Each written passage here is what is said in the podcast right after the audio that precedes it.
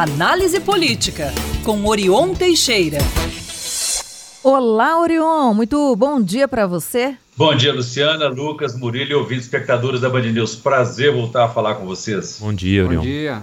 Prazer sempre todo nosso, Burion. Bom, estamos aí em 2024, o carnaval batendo a porta, mas para além do carnaval, lá para o segundo semestre temos eleições municipais, né, Orion?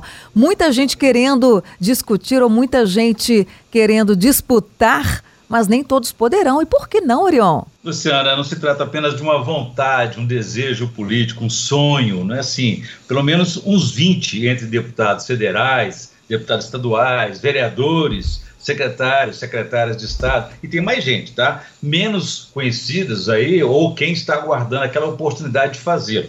Está dentro aí da média histórica. Todo mundo pensa em se lançar nessa disputa por uma prefeitura por razões óbvias, né, de poder, projeção política, enfim, o caminho natural é um prefeito virar deputado. Mas em cidades como Belo Horizonte e outras, polo, como Uberlândia, Montes Claros, Contagem, o interesse é muito grande também, porque são municípios com orçamento volumoso e potencial de projeção política aí para uma carreira nesse sentido. Belo Horizonte, já dissemos aqui, tem pelo menos oito, oito pré-candidatos nos dias de hoje, no quadro de hoje, três no campo da direita, é, que são os os deputados Bruno Engel, estadual do PL, o senador Carlos Viana, do Podemos, e a secretária é, Luzia Luísa Barreto, desculpa, Luísa Barreto, do Planejamento do governo Zema, que agora está no Partido Novo. No campo da esquerda, nós temos aí as deputadas Duda Salabé, que é federal do PDT, Bela Gonçalves, que é estadual do PT, do PSOL, e do PT, o deputado federal Rogério Correia. No centro ali, é o atual prefeito de Belo Horizonte, Fuad Noman, e o presidente da Câmara de BH, vereador Gabriel Azevedo. Da vontade em ser e a possibilidade de ser há um fator importante que é a questão partidária. O partido tem que estar disposto né, a financiar uma campanha dessas, que em cidades como Belo Horizonte e outras polo é uma campanha milionária, eh, custa muito dinheiro. Então em BH fala-se em 8 milhões de reais para se tornar aí, para você ter uma ideia, para se tornar prefeito. A questão é saber se o partido vai torrar esse fundo partidário com candidaturas que não sejam, por exemplo, competitivas ou que serão lançadas por meros projetos pessoais ou de grupos. O, gru, o prefeito de Belo Horizonte, o próprio prefeito, então, ele tem dificuldade nessa área. Ele enfrenta problema porque o seu partido ainda está dividido. O nome dele não é um consenso. Por isso, ele ainda não descartou a possibilidade até de migrar, mudar de partido.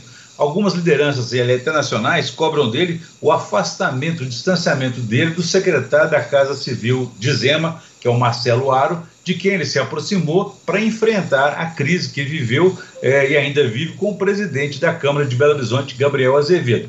Outro aspecto, então, que é a maioria dos partidos, ela é comandada aí por eh, deputados federais eles têm preferência por investir o fundo partidário em cidades que são de suas próprias bases eleitorais no interior para garantir suas futuras reeleições. Então, é, uma campanha seria assim decidida entre nomes competitivos e quem terá fundo partidário para financiar as suas campanhas.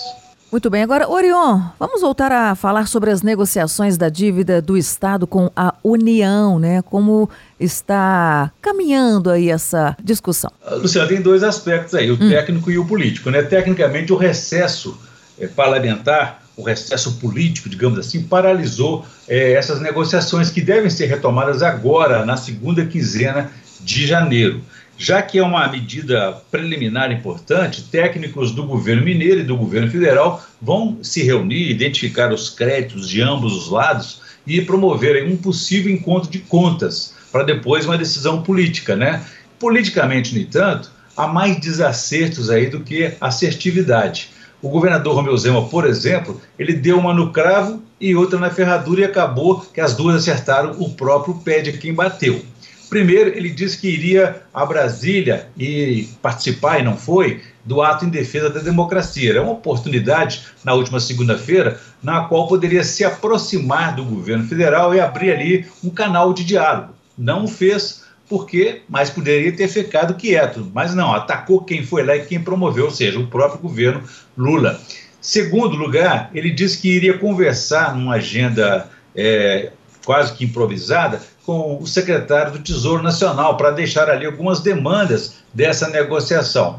Eu acho que ele se desvalorizou ali, porque um governador de Minas vai conversar esse assunto é com o ministro da Fazenda, ou melhor ainda, com o presidente da República, né? Ele deve ter ouvido lá do secretário que o melhor caminho seria conversar com o chefe.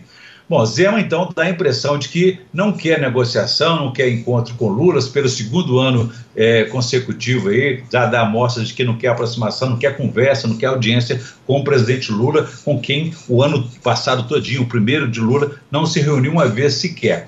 É, então ele dá a impressão que ele não quer essa negociação, que ele fará corpo mole para que não dê certo ou que prevaleça ao final a sua proposta é, de cinco anos já aí de adesão de Minas ao regime de recuperação fiscal o risco não é só perder essa oportunidade alta de negociação em Brasília, mas é de perder o apoio da Assembleia Legislativa, o que não é bom porque é, seus projetos precisam ser aprovados pelos deputados estaduais. E hoje há um consenso na Assembleia Legislativa de que Minas deve, então, é, caminhar por essa negociação política maior aí com o governo federal para poder renegociar sua dívida de 160 bilhões de reais. Bom, Orion, sexta-feira a gente fica por aqui, mas voltaremos a nos falar na próxima segunda-feira. Combinadíssimo então? Bom Combinado. fim de semana. Um abraço para você e todos os nossos ouvintes espectadores. Quem quiser saber mais pode consultar meu blog no www.blogdorion.com.br. Um abraço a todos, façamos então um bom dia.